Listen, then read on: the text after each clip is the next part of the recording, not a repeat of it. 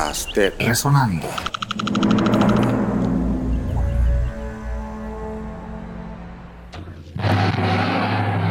Mi nombre es Ricardo Joaquín Alfaro.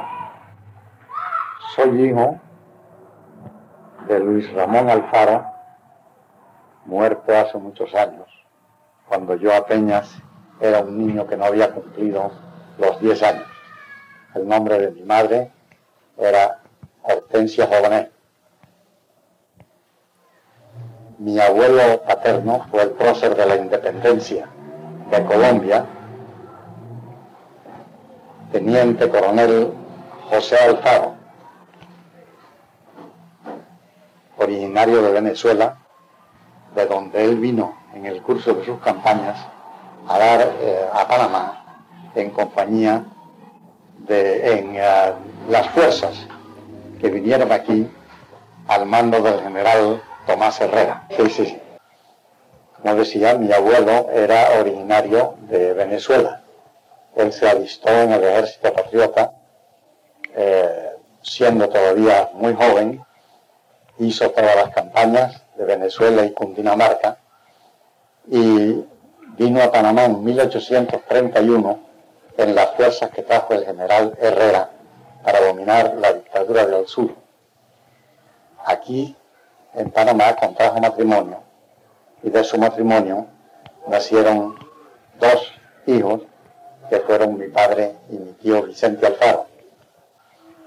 En Barcelona, en Caracas, tuve el placer de conocer a la madre de los notables hombres públicos eh, de apellido Gutiérrez Alfaro, hijos de doña Laura Alfaro de Gutiérrez, casada con Jacinto Gutiérrez, el célebre autor de una pieza popular en Venezuela, que algunos la llaman el himno popular, y es un joropo que tiene por título Alma Llanera.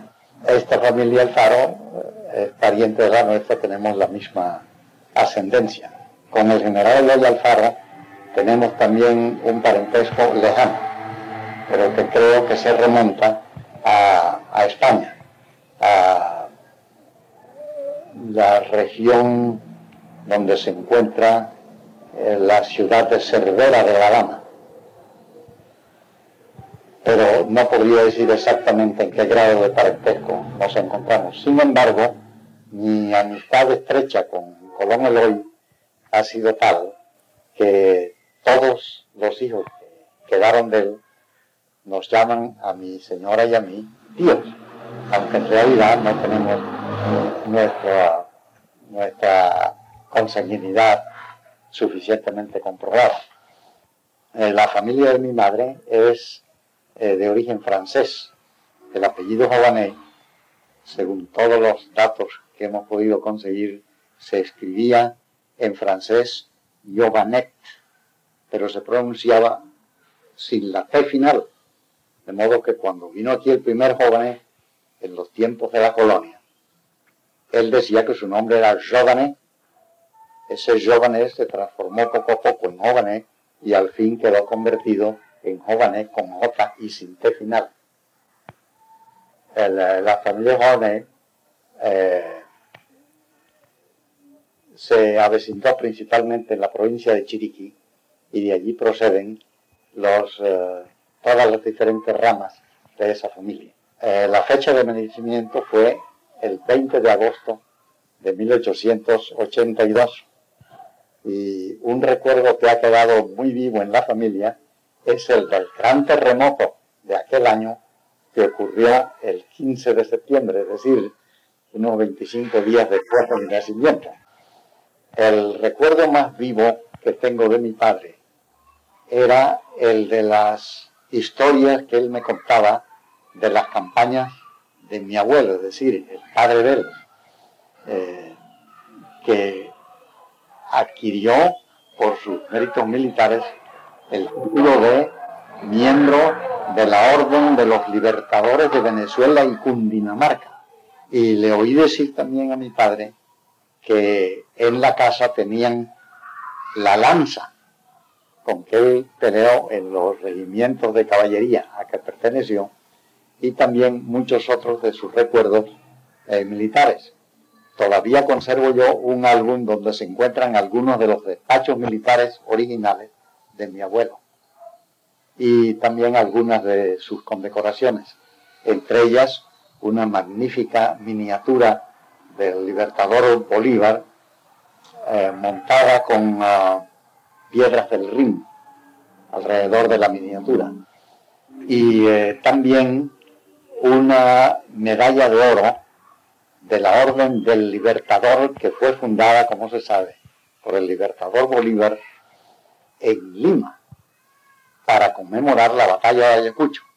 La orden esa que después se apropió Venezuela con el nombre de Orden del Busto del Libertador y más tarde Orden del Libertador, eh, eh, acuñó eh, su primera medalla en Lima. Yo tengo esa que dejó mi padre y que pertenecía a, a mi abuelo, con la cinta muy curiosa que era una cinta tricolor, los colores verde, blanco y rojo. Y esa cinta no está tejida toda completa y teñida con los tres colores, sino que está tejida por separado cada uno de los tres colores y después unidos. Se ve como que es trabajo de los indios del, Perú.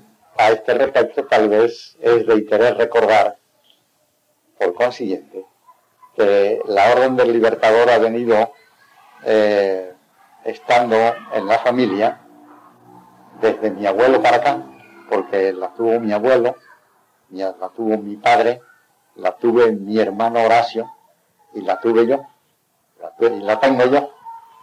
Otro recuerdo vivo que tengo de mi padre era el de las horas que pasaba sobre una mesa haciendo el famoso cuadro de la independencia de Panamá, del acta de la independencia de Panamá en el año de 1821.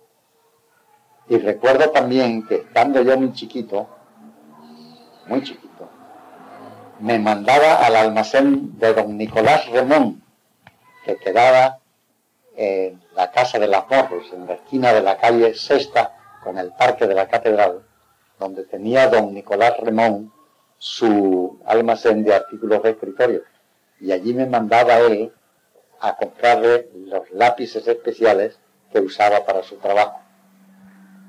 Me parece estarlo viendo inclinado sobre, sobre el gran ah, pliego de papel de dibujo en que estaba haciendo su gran obra de caligrafía, lleno de diferentes lápices y diferentes tiralíneas, compases y todo, para poder llevar a cabo la obra de ornamentación de esa acta de, esa acta de independencia que es realmente una obra de caligrafía muy notable. Mi madre quedó viuda muy joven y con mucho trabajo logró educar a sus hijos. Murió de una edad avanzada en casa de mi hermana Beatriz en la, calle 45 del barrio de Bellavista, donde pasó los últimos años de su vida.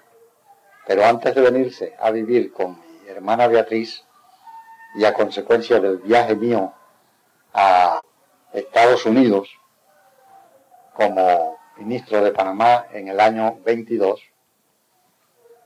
hasta aquellos años estuvo, ella estuvo viviendo en la casa de su propiedad que queda en la esquina de la Avenida Norte o Avenida Tercera, como se llama hoy, y la, y la que es calle novena.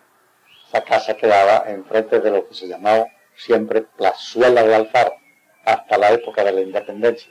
Después de la independencia eh, se le cambió el nombre, tuvo varios nombres diferentes y por último dejó de ser Plazuela para quedar convertida en calle, como se llama hoy, calle novena. Podcast Resonando.